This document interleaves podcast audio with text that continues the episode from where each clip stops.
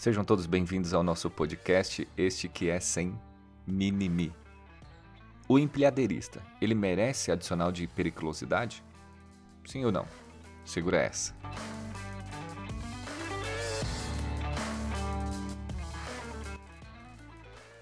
A vida é maravilhosa e sem ela nós estaríamos mortos. Estava voltando para casa depois de ter ido comprar pão quando fui parado e questionado sobre a periculosidade para os empilhadeiristas. Cara, eu só quero tomar o meu café, mas vamos lá. O seu empilhadeirista, ele abastece ou apenas troca o gás da empilhadeira? A sua central de gás, a área de armazenamento, ela está do lado de dentro ou do lado de fora da sua fábrica? Ele está separado, protegido, com portas e cadeados? A área de armazenamento possui alguma restrição? Se o seu empilhadeirista ele apenas troca o gás, ele não tem o direito a esse adicional. Ah, mas Renato, mas tem jurisprudência dando causa ganha, mimimi, mimimi. E o Kiko? Nós não elaboramos laudos técnicos em cima de jurisprudência. Nós somos técnicos e usamos a norma técnica, a NR16.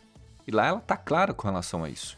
O que você pode é fazer uma orientação à sua empresa que existe essa possibilidade e que o certo então seria limitar o número máximo de pessoas que fazem essa troca, que têm acesso a essa área de armazenamento.